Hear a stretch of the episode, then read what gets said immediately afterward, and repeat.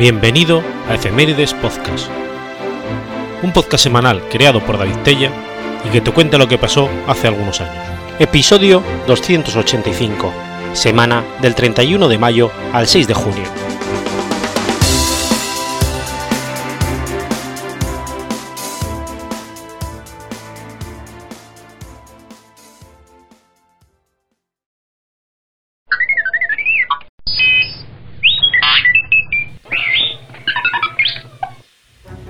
31 de mayo de 1410. Muere Martín I de Aragón. Martín I de Aragón, también llamado el Humano o el Viejo, fue rey de Aragón entre 1396 y 1410, de Valencia, de Mallorca, de Cerdeña y conde de Barcelona. Igualmente, fue rey de Sicilia entre 1409 y 1410. Segundo hijo de Pedro IV de Aragón y su tercera esposa, Leonor de Sicilia, Martín contrajo matrimonio en 1372 con María de Luna, hija de Lope, el primer conde de Luna, en 1374. De esta unión nacerían el futuro rey de Sicilia Martín el Joven, Jaime, Juan y Margarita. En 1375 fallece su madre, de la que heredará sus derechos sobre Sicilia, reino sobre el que reforzará su posición cuando en 1379 se acuerde el matrimonio entre su hijo y heredero con María de Sicilia, que en 1377 había heredado el trono siciliano tras la muerte de su padre Federico III. Dada la minoría de edad de ambos, el matrimonio no se celebraría hasta 1390, y Martín I sería nombrado regente y señor de Sicilia en 1380.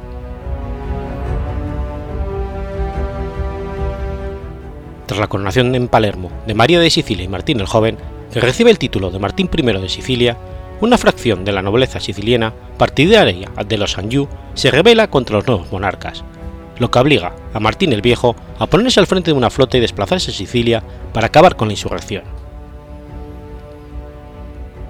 Mientras se encontraba inmerso en la pacificación de la isla, le sorprendió en 1396 la muerte de su hermano el rey de Aragón y la noticia de que al haber muerto este sin sucesión masculina, su esposa María de Luna había reclamado el trono en su nombre.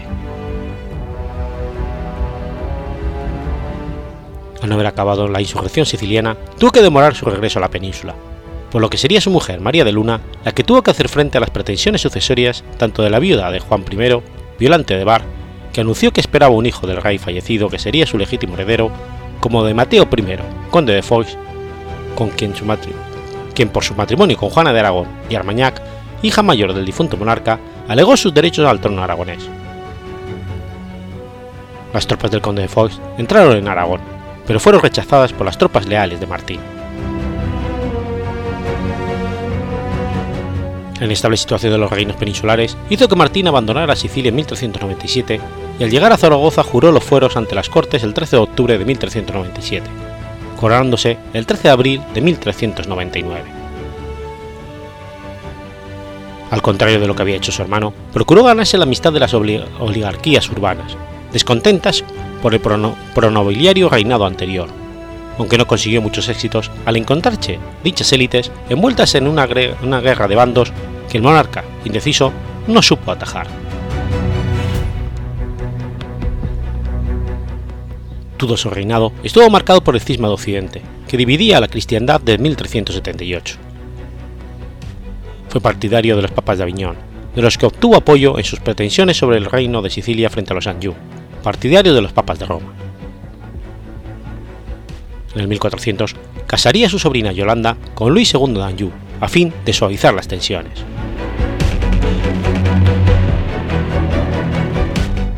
En 1397, cuando volvía de Sicilia para hacerse cargo del trono aragonés, se entrevistó en Aviñón con el antipapa Benedicto XIII, aragonés y pariente de la reina, con la intención de llegar a solucionar el cisma, posteriormente en 1403 intervino militarmente contra el asedio que sufrió Benedicto en su sede papal, rescatándolo y acogiéndolo en Peñíscola.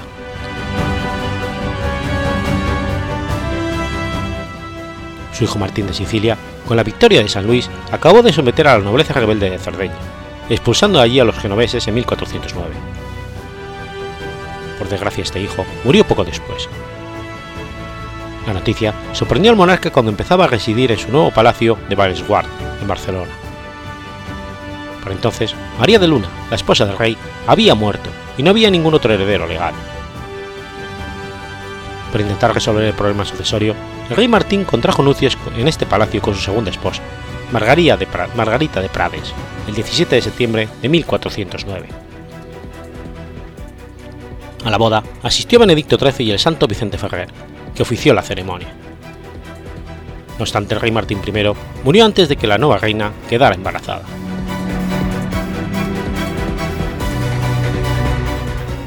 En general, fue reinado de paz exterior. Sin embargo, en el interior fue un periodo convulso, debido a las cada vez más cruentas guerras entre bandos nobiliarios en Aragón y Valencia. Uno de los momentos de mayor tensión tuvo lugar el 6 de enero de 1407, cuando el gobernador de Valencia, Ramón Boyle, fue asesinado en el contexto de una de las luchas nobiliarias con las huestes del caballero Juan Partusa y Gisperto Rechard, partidario de los centelles.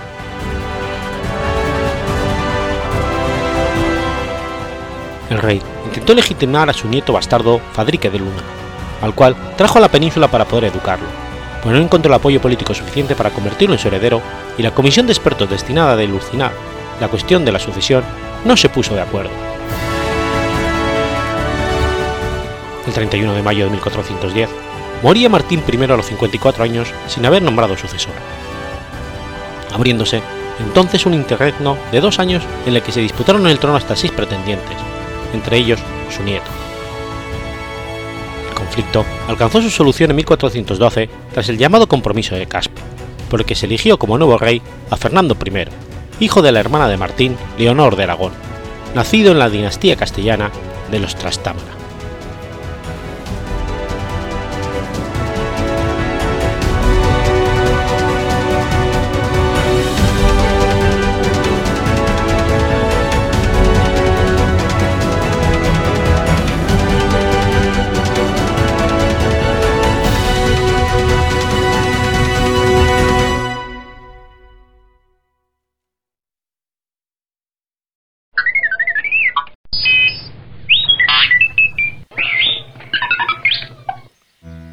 1 de junio de 1660.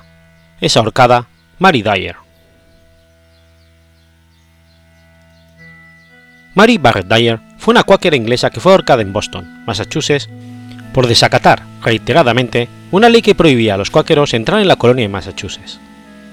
Está considerada la última mártir religiosa de América del Norte. Mary Dyer conoció a Anne Hutchinson quien predicaba que Dios hablaba directamente a las personas, y no solo a través del clero. Dyer se unió a su causa y fue acusada de sostener la llamada herejía antinominanista, esforzándose por organizar grupos de personas para estudiar la Biblia, contraviniendo la ley teocrática de la colonia de Massachusetts Bay. En 1638, Mary Dyer y su esposo William fueron desterrados, junto con Hutchinson, de la colonia. Por consejo de Roger Williams, el grupo de Hutchinson y Dyer se mudó a Portsmouth, Rhode Island. William Dyer, al igual que otros 18 hombres, firmó el Pacto de Portsmouth. Mary Dyer y su esposo regresaron a Inglaterra con Roger Williams y John Clerk en 1652, cuando Mary Dyer se unió a la Sociedad Religiosa de los Amigos, los Cuáqueros, al oír los sermones del fundador de la sociedad, George Fox. Finalmente, llegó a ser una predicadora cuáquera. Los Dyer volvieron a Rhode Island en 1657. Al año siguiente, ella fue a Boston a protestar por la ley en contra de los cuáqueros, por lo que fue arrestada y expulsada de la colonia. Su esposo, que no se había proclamado cuáquero, no fue arrestado. Mary Dyer siguió viajando por Nueva Inglaterra para difundir la religión cuáquera, por lo que volvió a ser arrestada en New Haven, Connecticut. Tras su liberación, fue a Massachusetts para visitar a dos cuáqueros ingleses que habían sido arrestados. Fue arrestada y esta vez permanentemente desterrada de la colonia. Regresó a Massachusetts por tercera vez con un grupo de cuáqueros para públicamente protestar contra la ley y desacatarla. De nuevo, fue arrestada y después sentenciada a muerte.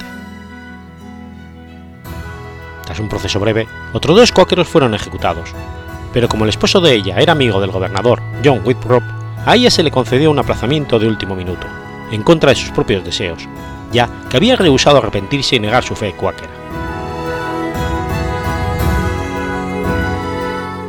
Fue obligada a regresar a Rhode Island y viajó a Long Island, Nueva York, para predicar, pero su conciencia la llevó a volver a Massachusetts en 1660 para retar la ley anticuáquera. A pesar de las súplicas de su esposo y otros familiares, de nuevo rehusó arrepentirse y volvió a ser condenada y sentenciada a muerte el 31 de mayo. Al día siguiente, Mary Dyer fue ahorcada en el centro de Boston por el delito de ser cuáquera en Massachusetts. En sus últimos minutos de vida, no dio muestra alguna de arrepentimiento y fue públicamente ejecutada ante la comunidad de Boston. Se erigió una estatua en su honor frente al Capitolio del Estado de Massachusetts, en Boston. Escribió dos cartas que se han conservado, enfocadas a su martirio, ambas publicadas póstumamente.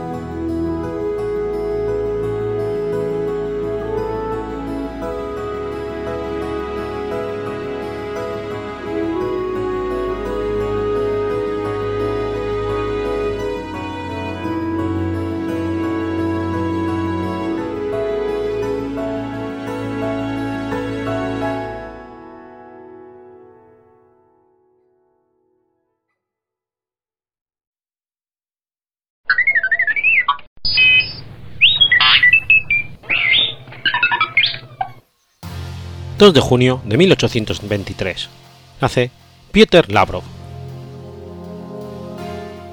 Peter Lavrov fue un matemático, sociólogo, escritor y político ruso, integrante y uno de los principales teóricos del movimiento Narodnik. Nació en el seno de una familia acomodada y terrateniente a la que pertenecía el pueblo de Melejovo, la amplia finca familiar y el resto de los terrenos que les pertenecían contaban con más de 300 siervos. Su padre era un estricto coronel de artillería retirado dedicado al arte y la horticultura, típico representante de la casta administrativa y castrense del zarismo de la época, a la que también había pertenecido el abuelo paterno Lathrop con ciertos toques de influencia occidental. No era, sin embargo, hombre religioso, a pesar de mantener las costumbres religiosas en ciertos aspectos, Lavrov fue una evolución de su padre. Se alojó aún más del ambiente militar y de la religión y acentuó las influencias europeas. Su madre, Elisabetta Karlovna Haldwin, era hija de un sueco rusificado y tenía antepasados alemanes. Era mucho más religiosa que su marido. Su padre, severo patriarca de la familia, no logró inculcar a su hijo su lealtad al sistema zarista, aunque sí ciertos valores aristocráticos idealizados, como el honor, el deber o el servicio, que más tarde éste emplearía en la causa revolucionaria. Su madre, a la que Lavrov siempre estuvo muy unido, le ayudó a aprender alemán.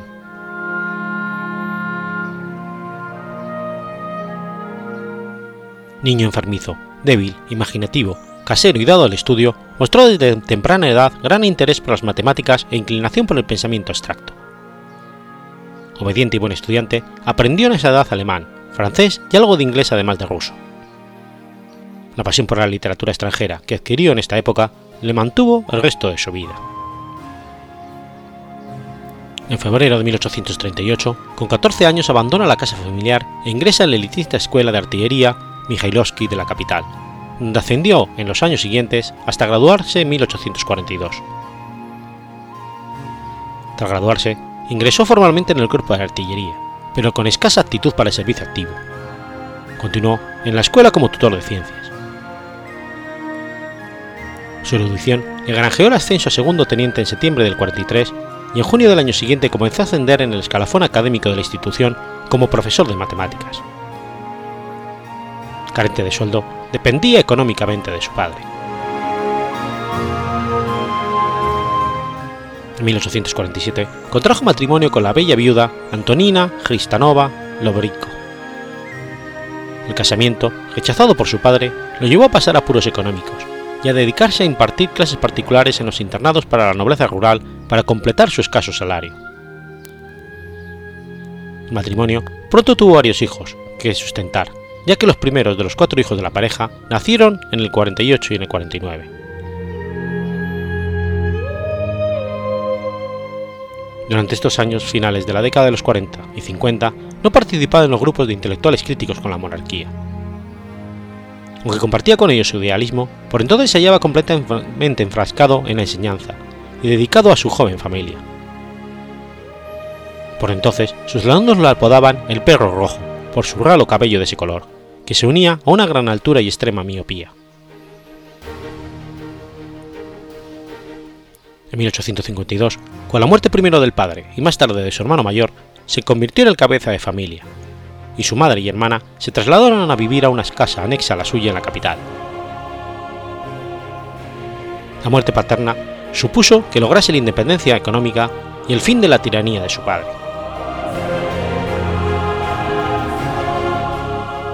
La efervescencia política de mediados de la década, centrada en la polémica sobre la emancipación de los siervos, alcanzó a Lavrov, que por entonces sostenía un reformismo moderado basado en los ideales de la Revolución Francesa.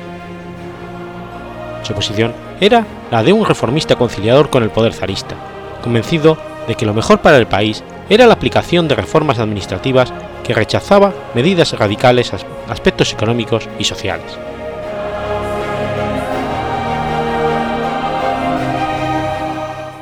Recién fallecía su esposa y en medio del cortejo de una joven poco interesada en él, fue arrestado por las autoridades el 21 de abril de 1866. El gobierno después de un periodo de cierta tolerancia con la oposición radical, había decidido eliminar a los revolucionarios y a sus simpatizantes. Se le mantuvo en arresto domiciliario hasta el 25 del mismo mes, cuando se le trasladó a una prisión militar. Trató de ocultar alguna documentación que se podía considerar comprometedora y solicitar clemencia a uno de los grandes duques considerado liberal, sin éxito. Tras cuatro, meses encerrado, se le juzgó y condenó por su asociación con delincuentes políticos, por participar en una asociación ilegal y por introducir ideas subversivas en sus obras. Expulsado del ejército y de sus cargos como profesor, cinco meses más tarde se le envió a la pequeña población de Totma, en la gobernación de Volodogna. Su madre, que había tratado en vano de interceder en su favor, decidió acompañarle en el exilio interior. La familia se desintegró y Lavrov solo conservó relaciones con su madre y su hija. Pasó seis meses en Tomma en un exilio relativamente cómodo gracias a la relación que mantuvo con otros exiliados.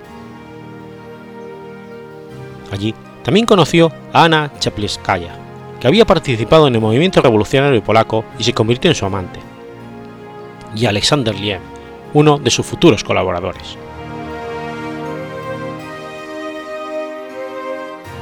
En agosto de 1868 se le permitió trasladarse a la capital provincial. Considerado el preso político más peligroso de la provincia, que reunía en torno a sí a la intelectualidad local, en octubre se le trasladó a Kaznikov, donde era el único exiliado político. Aunque enfermo, continuó escribiendo, fundamentalmente sobre sociología, antropología e historia del pensamiento.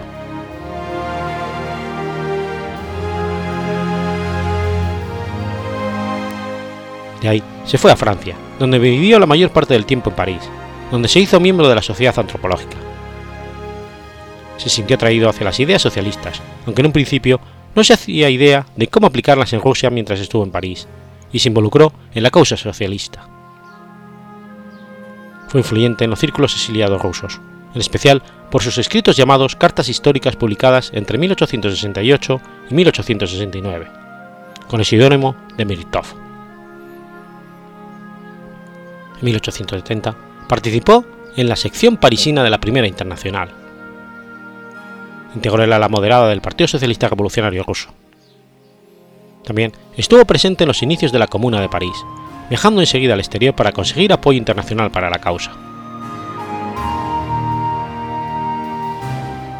Lavrov llegó a Zúrich en noviembre de 1872 y rivalizó con Mikhail Bakunin en el grupo de exiliados rusos. Lavrov tendía más al reformismo que a proponer una revolución social. Se opuso a la ideología conspirativa de Peter Takrov y otros por el estilo. Fundó el periódico Adelante en 1872 y su primer número apareció en agosto de 1873 Lavrov dio a conocer sus análisis sociohistóricos sobre la situación en Rusia. Según Lavrov, el modo de producción burgués llevaba la semilla de su propia destrucción. Lavrov comenzó su carrera revolucionaria asumiendo el hecho de que el futuro pertenecía al socialismo científico de Europa Occidental, ya que había sido creado desde las condiciones materiales de la civilización europea. Lavrov reconocía que el desarrollo histórico de Rusia era significativamente diferente de Europa Occidental, aunque pensaba que Rusia podía unirse al gran movimiento socialista europeo.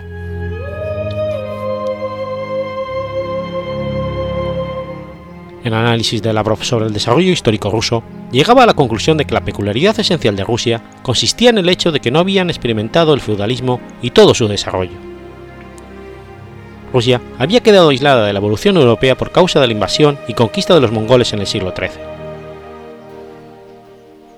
1870, Lavrov publicó una comparación estadística de los niveles de desarrollo económicos, políticos y sociales en algunas naciones europeas con Rusia, evidenciando el retraso y la condición de pobreza de esta.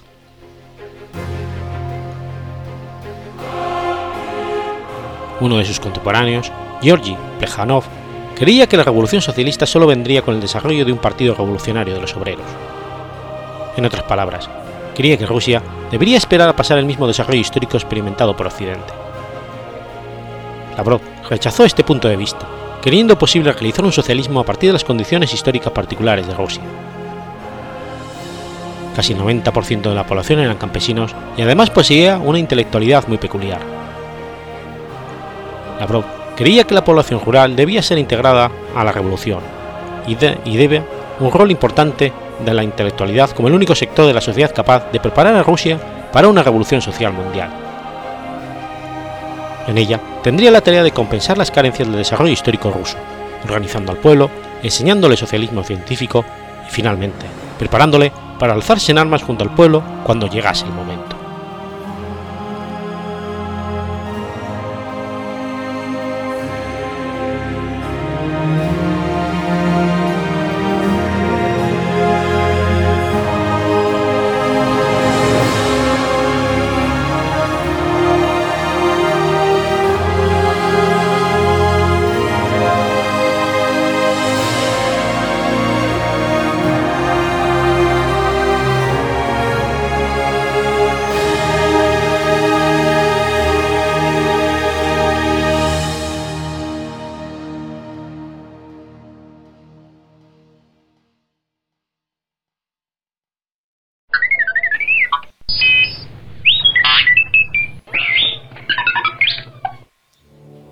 3 de junio del año 800.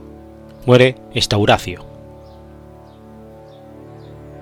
Estauracio fue un funcionario bizantino eunuco que se volvió uno de los más importantes e influyentes aliados de la emperatriz bizantina Irene. Estauracio descolló por primera vez en la política bizantina en el año 781, cuando Irene, regente de su hijo Constantino VI, lo nombró para el puesto de logoteta del Dromo, el equivalente bizantino al ministro de Asuntos Exteriores. Tenía ya el rango cortesano de patricio, y con este nombramiento se hizo, en palabras del cronista Teófanes el Confesor, el más distinguido hombre de su época y encargado de todo, durante el resto del reinado de Irene. Este nombramiento era parte de la política de la emperatriz para nombrar ministros y generales de entre los funcionarios eunucos, principalmente a causa de su desconfianza de los generales nombrados anteriormente por su difunto marido, León IV, y por su suegro, Constantino V.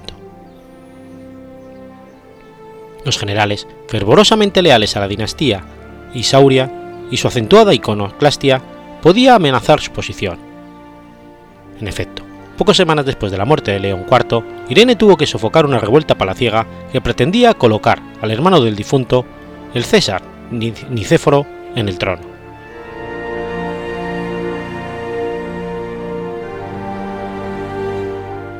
Esta confianza en los eunucos provocó cierta hostilidad en los militares. El resentimiento por el nombramiento de Eustaracio para este destacado puesto aparece en las crónicas bizantinas como la razón para la deserción de Tázates, el importante estratego armenio del tema de los bucelarios de los abayeses en el año 782. La deserción fue un grave revés para los bizantinos, que en aquel momento casi habían conseguido acercar al ejército invasor del futuro califa Harun al-Rashid. Por sugerencia de Tazates, al-Rashid pidió negociar, y cuando llegaron a su campamento los emisarios imperiales, entre los que se encontraba Estauracio, los prendió y mantuvo como rehenes. En ese momento Tazates y sus hombres se pasaron abiertamente a las filas del califa. Estauracio y los demás legados bizantinos fueron liberados solo cuando la emperatriz Irene aceptó los duros términos del califa para implantar una tregua de tres años, que incluía el pago anual de un gigantesco tributo de entre 70 y 90.000 dinares, y la entrega de más de 10.000 prendas de seda. Al año siguiente, Estauracio dirigió una expedición imperial contra las comunidades eslavas de Grecia. Partiendo de Constantinopla, el ejército imperial siguió por la costa tracia hasta Macedonia y después viró al sur, hacia Tesalia, Grecia central y el Peloponeso. Esta expedición restauró parcialmente la autoridad bizantina en la región, realizó saqueos y exigió tributos a los caudillos locales. La emperatriz recompensó a su fiel ministro permitiéndole que celebrara un triunfo en el hipódromo de Constantinopla en enero del 784. Alborozada por este éxito, Irene entonces emprendió la restauración de la veneración de los iconos, que había sido prohibida por el emperador Constantino V. Esta maniobra debía facilitar la mejora de las relaciones entre Occidente, tanto con el papado como con Carlomagno. Se convocó un nuevo concilio ecuménico.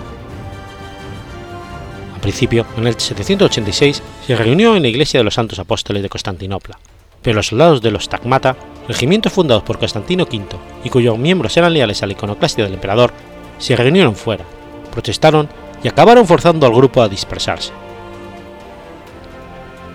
Para conseguir neutralizarlos, Irene envió a los Tagmata a la base del ejército de Malangina, en Bitinia, supuestamente para preparar una campaña contra las abasíes.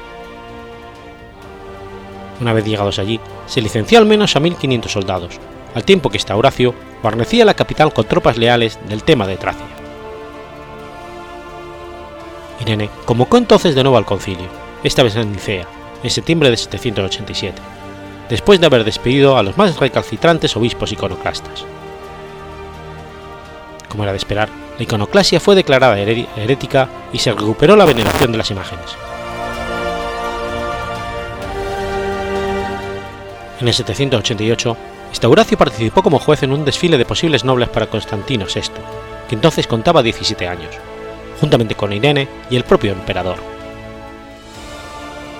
Se escogió a María de Amnia, a pesar de la renuencia de Constantino a terminar su noviazgo con Rotrunda, la hija de Carlomagno.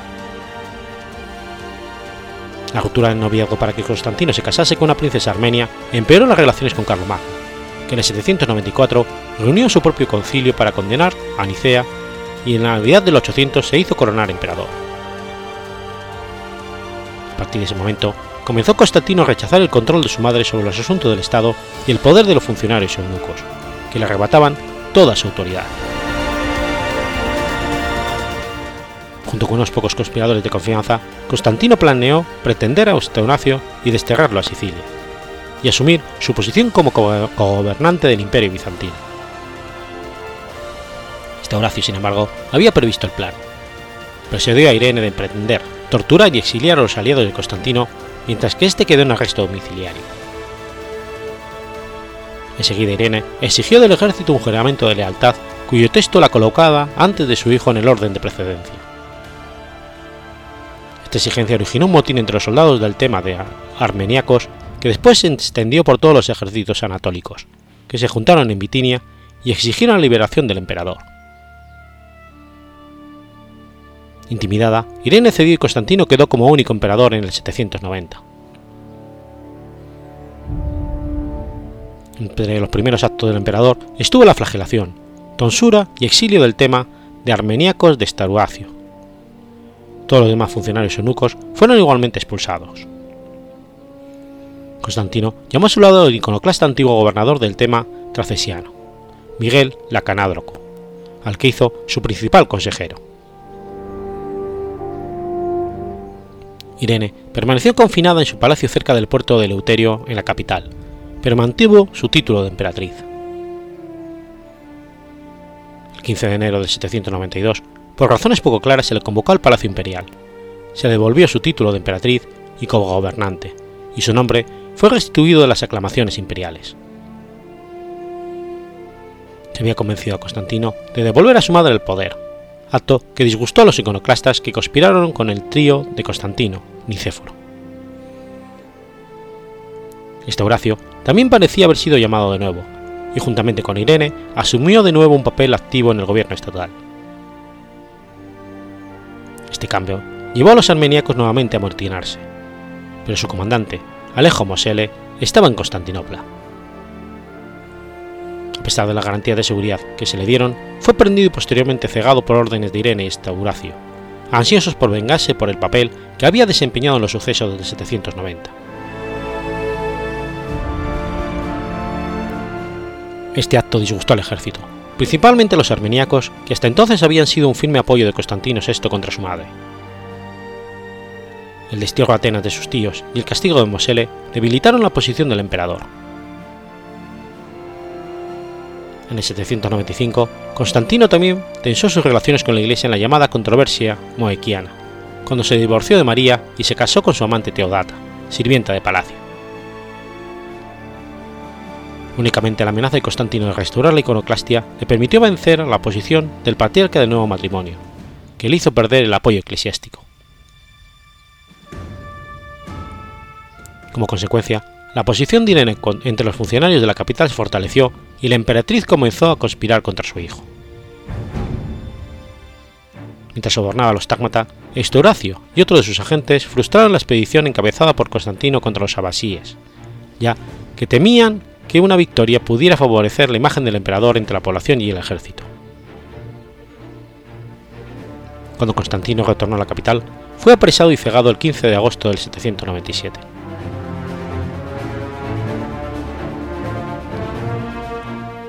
Con Constantino VI eliminado, Irene pasó a reinar sola, la primera emperatriz bizantina en hacerlo. Horacio, sin embargo, ve su posición cada vez más amenazada por otro poderoso y fiel eunuco de la soberana, Aecio. Ambos entraron en una intensa competición para colocar a sus propios parientes en los puestos de poder para asegurarse el control del imperio a la muerte de Irene. Esta rivalidad se acentuó cuando Irene cayó gravemente enferma en mayo del 799. Con el apoyo del doméstico de las escoldas, Nicetas Trifilio, Aecio acusó a Estauracio de intentar usurpar el trono. Irene convocó un concilio en Eiria en el cual su poderoso ministro sufrió una reprimenda, pero se libró de mayores castigos mediante una simple expresión de arrepentimiento. Horacio comenzó entonces a planear su, contraataque, sobornando a los miembros de los Tágmata, aunque parecía contar en esa época con escasos aliados en los puestos más altos. Aunque un eunuco no pudiese legalmente sentarse en el trono imperial, parece que este Horacio así lo intentó. Alertado por Aecio, la emperatriz emitió órdenes en febrero del 800 para que los militares se mantuvieran alejados de Eustaracio. Esta medida frustró los planes del eunuco y creó un precario equilibrio de poder entre él y Aecio. Este último contaba aún con el respaldo de Niceforo Trifilio. Después, Estauracio también cayó enfermo. Escupía sangre, según los relatos. Aún así, convencido por médicos, monjes y videntes de que viviría para ser emperador, se alentó una revuelta en Capadocia contra su adversario Aecio, para que, para que entonces había obtenido el cargo de estrategos del tema de los anatólicos, el más poderoso puesto militar del imperio en aquel momento. Sin embargo, antes de que llegasen noticias de la revuelta a la capital, Estauracio falleció el 3 de junio del año 800. Solo su oportuna muerte evitó la guerra entre los dos eunucos.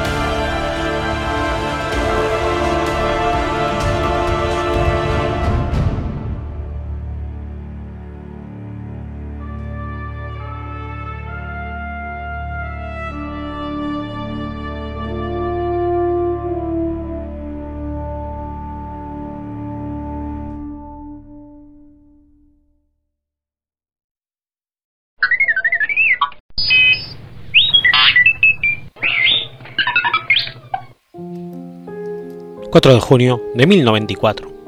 Muere Sancho Ramírez. Sancho Ramírez fue rey de Aragón entre el 1063 y el 1094, y de Aragón y Pamplona entre el 1076 y el 1094. Fue conocido como Sancho I de Aragón y V de Pamplona. Hijo de Ramiro I y Hermesinda de Foix, se casó en primeras nupcias, posiblemente en el 1062, con Isabel de Urgel, de la que nacería el futuro rey Pedro I.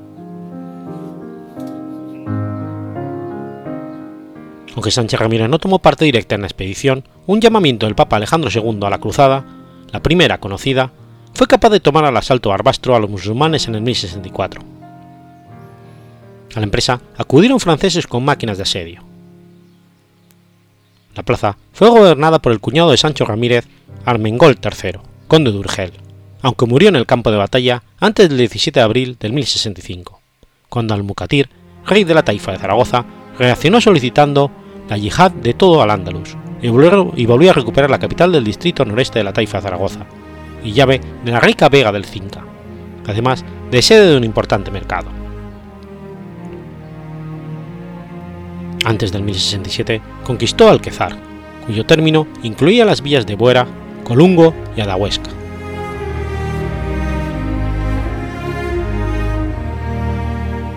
El 14 de febrero de 1068, Sancho Ramírez viaja a Roma para consolidar al joven reino de Aragón ofreciéndose en vasallaje al Papa Alejandro II. Este vínculo está documentado incluso en la cuantía del tributo de 500 mancusos de oro al año que debía pagar el Estado Pontificio al Reino de Aragón. El censo al papado, sin embargo, no empezó a pagarlo hasta 1087. Posiblemente fue para ese tributo que se emitió una acuñación de moneda de oro, ya que se han conservado ejemplares en Siria y en Turquía, pero no en Aragón, donde no debió de ser moneda circulante. Se ha aducido una posible relación de esta relación feudo-vasallática con las armas del linaje y el color de los hilos de las cintas del mnisco de las que pendían los sellos papales con el emblema de palos de oro y gules que constituirá, a partir de Alfonso II, la señal del rey de Aragón. A partir de 1071, y como resultado de estas relaciones con el papado, se introduciría paulatinamente el rito romano en diversos monasterios aragoneses bajo su jurisdicción en sustitución del hispanado.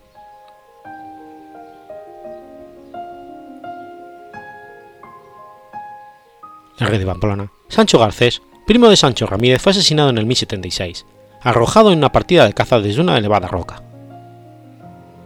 Los pamploneses, no queriendo ser gobernados por su hermano Ramón, a quien se consideró el fratricida, eligieron como rey a Sancho Ramírez, quien unió el reino de Pamplona al de Aragón. Una de las acciones más decisivas de su reinado es la concesión del fuero de Jaca, porque otorgaba el rango de ciudad a la que había sido una villa enclavada en el camino de Santiago y la convertía en capital del reino de Aragón, y en sede episcopal, mandando construir la catedral jaquesa para este cometido. Su finalidad fue atraer burgueses a esta nueva ciudad que desarrollaran la economía mercantil e industrial, es decir, crear las condiciones para que acudieran los primeros burgueses, que fueron en su mayor parte francos llegados del otro lado del Pirineo.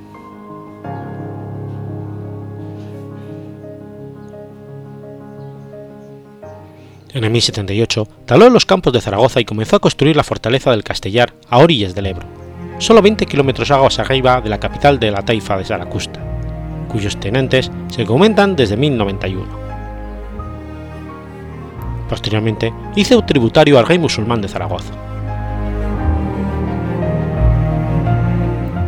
En el 1083 se apoderó de Graus y de Yerbe, que mandó repoblar. Estas dos poblaciones abrían el camino a la conquista de las tierras bajas del Cinca y la Hoya de Huesca respectivamente. La amenaza era tal que más de una docena de localidades situadas al sur y sureste de Huesca le pegaban parias, entre ellas Almudévar, Barbués, Sangarren, Tabernas o Vicien. Al año siguiente, conquista naval, al norte de Barbastro, el mismo año de la Cruzada Papal aunque se perdió posteriormente, y sobre todo Arguedas, tomada el 5 de abril de 1084, que solo distaba 15 kilómetros de la ciudad de Tudela.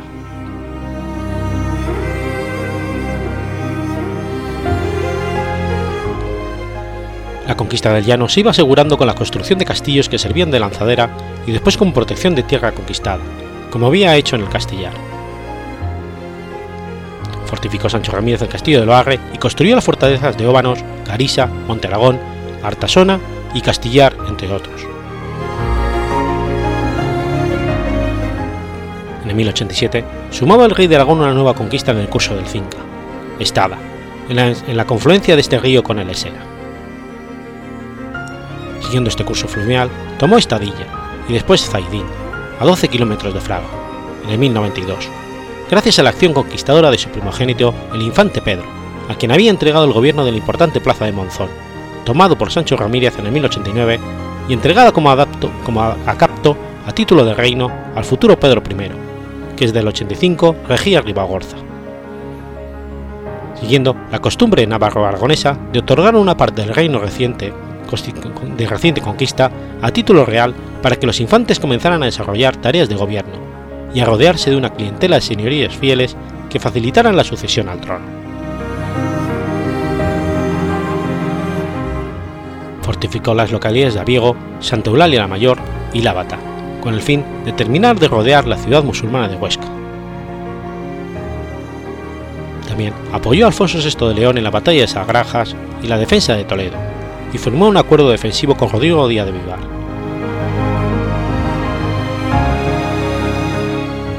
Murió el 4 de junio del 1094, de un flechazo que recibió sitiando Huesca. Su cuerpo fue llevado al monasterio de Mondragón y trasladado después al de San Juan de la Peña.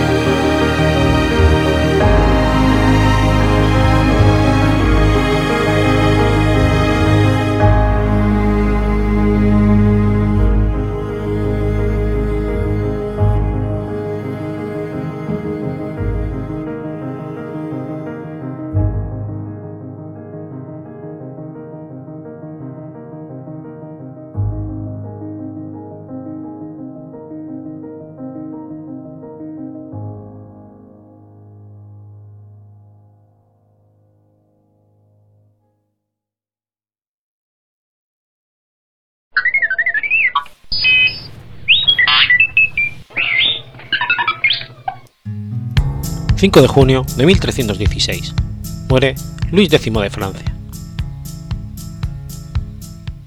Luis X de Francia, llamado Luis el Ostinado, fue rey de Navarra y conde de Champaña y Brie desde 1305 y rey de Francia desde 1314 hasta su muerte.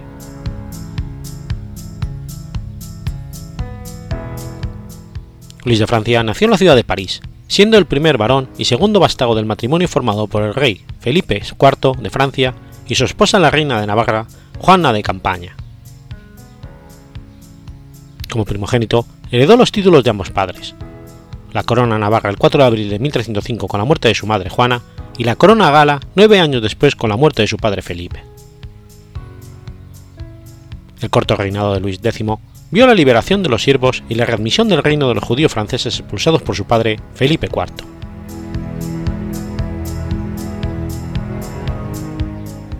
Se casó en primeras nupcias en 1305 con Margarita de Borgoña, hija del duque Roberto II de Borgoña e Inés de Francia acusada de adulterio con la complicidad de sus cuñadas en el escándalo de la Torre de Nesle, Margarita fue condenada al encierro en Chateauguillard y se dice que fue sofocada o estrangulada a petición de su marido real. De esta unión nació una hija, Juana II de Navarra. En 1315, Luis se casa con segundas nupcias con Clementina de Hungría, hija de Carlos Martel de Anjou, Sicilia, duque de Calabria y rey titular de Hungría, y de Clemencia de Habsburgo. De esta unión nace un único hijo póstumo en varios meses que no viviría más, de unos, más que unos días. Luis fue un buen jugador de Dieu de Pomme y es conocido por ser la primera persona que construyó una pista de tenis en interior en el estilo moderno. A Luis no le gustaba jugar al tenis en el exterior y por eso creó pistas interiores en París alrededor de finales del siglo XIII. Con el tiempo, este diseño se difundió por todos los palacios reales de Europa.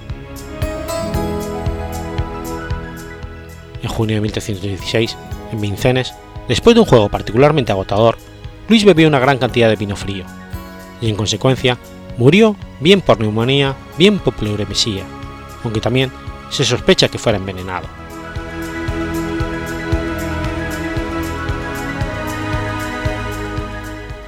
Debido a los relatos contemporáneos de su muerte, Luis es el primer jugador de tenis conocido de la historia. Él y su segunda esposa Clemencia se encuentran enterrados en la Basílica de San Denis.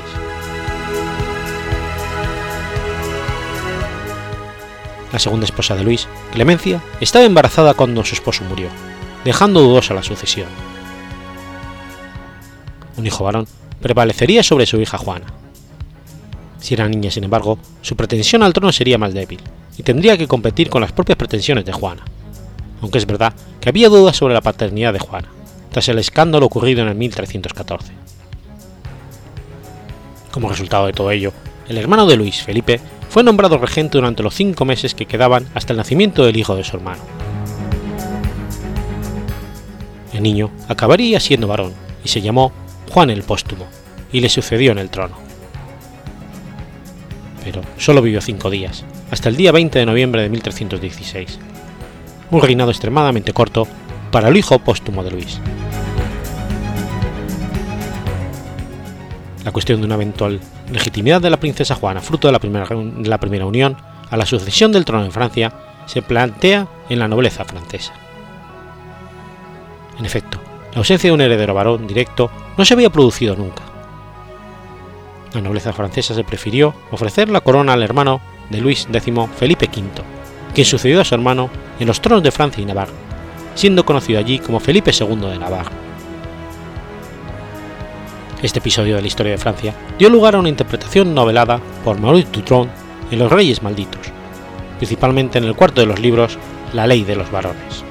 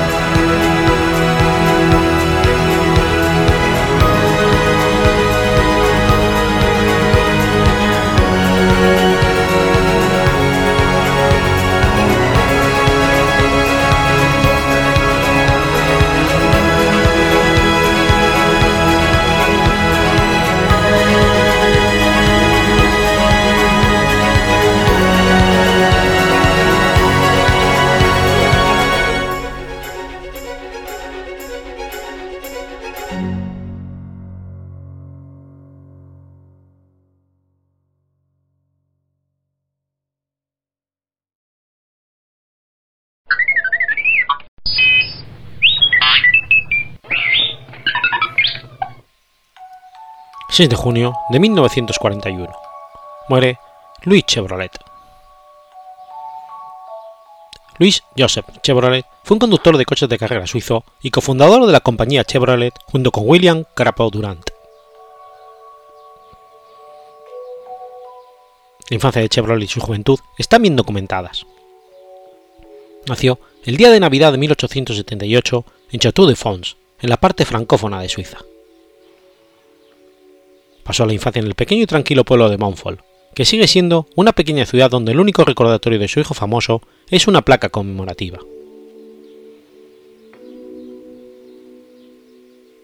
Cuando Luis tenía nueve años, su familia se muda a Bernay, en Francia. Allí, el padre de Luis abrió una relojería, pero el negocio no le fue bien. Por ello, Luis se puso a trabajar a la edad de 11 años para apoyar a la familia encontró empleo en el taller de bicicletas de Robin, donde aprendió los fundamentos de la mecánica. Estuvo reparando bicicletas hasta que un día lo enviaron al hotel de la Poste para reparar un triciclo de vapor que pertenecía a un estadounidense. El estadounidense, cuyo triciclo había reparado hábilmente Chevrolet, no era ni más ni menos que el multimillonario Vanderbilt. Al ver el talento que había demostrado el joven mecánico, Vanderbilt animó a Luis a ir a América. Allí tenemos trabajo para ti. Al principio, Chevrolet se fue a París, en ese entonces el centro europeo de la producción de automóviles. En el taller de Darrac, Luis aprendió los fundamentos del motor de combustión interna. Posteriormente, puede ser que hubiera trabajado para Hodgkin y Morse, con las ganancias, se construyó el viaje a Canadá, donde encontró empleo como chofer y mecánico durante unos meses. Desde allí, se mudó a Nueva York y fue empleado como mecánico por un emigrante suizo, suizo William Walter. Poco después, Chevrolet se afilió a la subsidiaria estadounidense de la famosa de Dion Barton.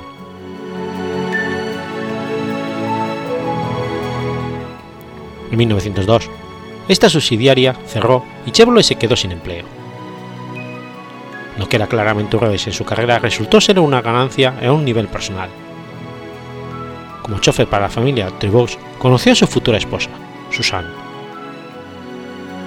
Las campanas de boda sonaron en Nueva York y en julio de 1905 la pareja tuvo dos hijos, Charles que nació en 1906 y Alfred en 1912.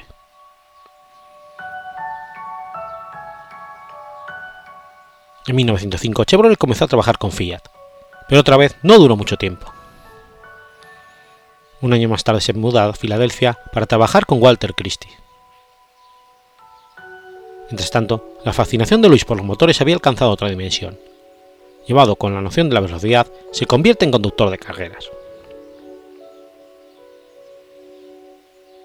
La fábrica de Christie fue designado primer ayudante para desarrollar un nuevo coche de carreras basado en un concepto completamente nuevo, la tracción delantera. El 16 de julio de 1895, el Journal de Ville había relatado una carrera ciclista cuyo ganador fue el intrépido Louis Chevrolet. Aproximadamente 10 años después, Chevrolet participa en su primera carrera motorizada, las Three Miles, en Nueva York, durante la que alcanzó una velocidad máxima de 109,7 km/h, un récord de velocidad mundial. Ese mismo año, Louis Chevrolet construye su primer auto de carreras, el cual alcanza los 191,5 km/h, consiguiendo así otro récord mundial. A pesar de sus éxitos, Chevrolet pagó un precio por sus carreras de coches. Celebrado en la prensa estadounidense como el francés atrevido, estuvo casi tres años en camas de hospital a consecuencia de varios accidentes. Cuando su hermano más joven Gastón murió después de un accidente de carreras, Luis nunca más se montó en un automóvil para competir. Los éxitos de Chevrolet como piloto influyeron en su carrera. El mercado de los automóviles en auge y sus astutos inversionistas comenzaron a notar que aquel suizo audaz e innovador entre ellos estaba William Durant, el financiero de Boston. Los dos se conocieron mientras Chevrolet conducía coches de carreras para Buick.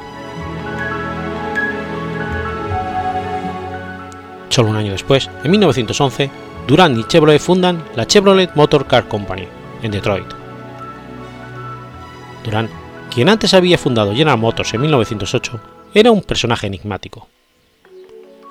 Sus biógrafos lo retrataron como un industrial carismático de principios del siglo XX, tan encantador como elegante, un entusiasta y un aventurero, no solo en términos de fianza.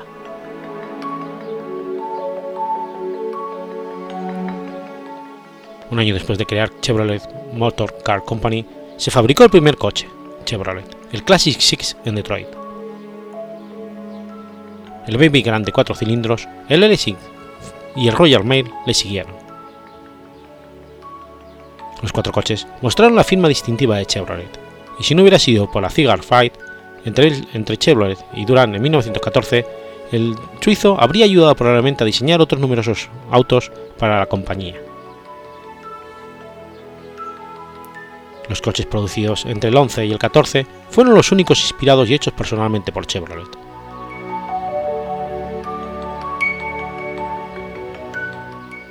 Cuando los dos fundadores de la compañía, Durán y Chevrolet, habían establecido su empresa en 1914, se produjo la discusión. Durante unas vacaciones de Chevrolet, Durán había reestructurado la compañía para concentrarse en coches más económicos que competirían con los fabricados por Ford. Chevrolet tomó esto como un insulto, ya que él siempre había estado interesado en construir coches de velocidad con alta potencia y otros modelos, exclusivos. Entonces, vendió sus acciones y abandonó la compañía. Durán había tomado una decisión fundamental que ha influido en la marca de Chevrolet hasta el día de hoy. Institucionalizó la marca como un sinónimo para coches de calidad económicos. Mientras la marca de Chevrolet se desarrollaba rápidamente a lo largo de las líneas establecidas por Durant, Louis Chevrolet regresó a su pasión. Su interés se centraba en diseñar coches modernos para participar en carreras. Para lograr este objetivo fundó Frontenac Motor Company en 1914. En un ambiente económico difícil, fabricó el primer Frontenac en serie, la obra maestra de la industria de automóviles estadounidense en 1920 en el 26, él y su hermano Arthur crearon una nueva compañía, Chevrolet 333, que comenzó a desarrollar un motor de avión ligero. La compañía fue liquidada después de disputa entre los dos hermanos. Sin más preámbulos, Luis fundó Chevrolet Air Car Company, en Indianápolis, que tuvo que cerrarse al poco tiempo a consecuencia de la crisis económica. Su último gran golpe lo dio en el 32 al desarrollar un motor en estrella de 10 cilindros. Chevrolet solicitó una patente para el motor, pero cuando el registro llegó en 1935, Chevrolet ya no tenía la fuerza para crear otra compañía. Sin embargo, otra vez trabajó como mecánico, como lo hizo a principios de su carrera en la planta de producción de Chevrolet en Detroit. Estas situaciones lo llevaron a la muerte en una absoluta soledad y pobreza en 1941, completamente olvidado. Su ex socio, con los 16 millones producidos en 1916 por las ventas obtenidas con los Chevrolet, recompró las acciones de la General Motors dirigiendo nuevamente la Corporate. Hasta que en 1920 se vio de nuevo al borde de la ruina al caer sus acciones de 400 a 12 dólares. Esta vez Durant sería definitivamente expulsado de General Motors. Como aventurero, continuó especulando con inversiones en nuevas empresas en quiebra hasta la caída de la bolsa de Nueva York en 1929, que lo eliminó definitivamente del sector del automóvil. Se retiró a los 69 años, falleciendo en 1947.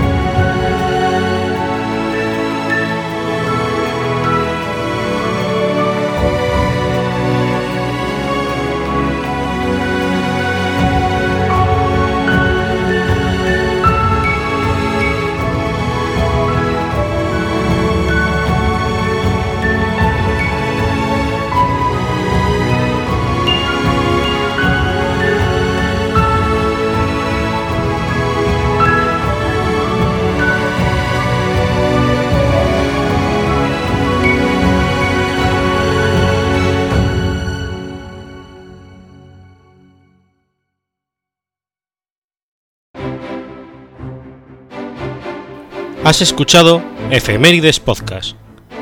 Si quieres ponerte en contacto conmigo, puedes hacerlo por Twitter a la cuenta arroba efemeridespod o mi cuenta personal, arroba telladavid, o por correo electrónico a la dirección efemeridespod.gmail.com. También puedes visitar la página web efemeridespodcast.es.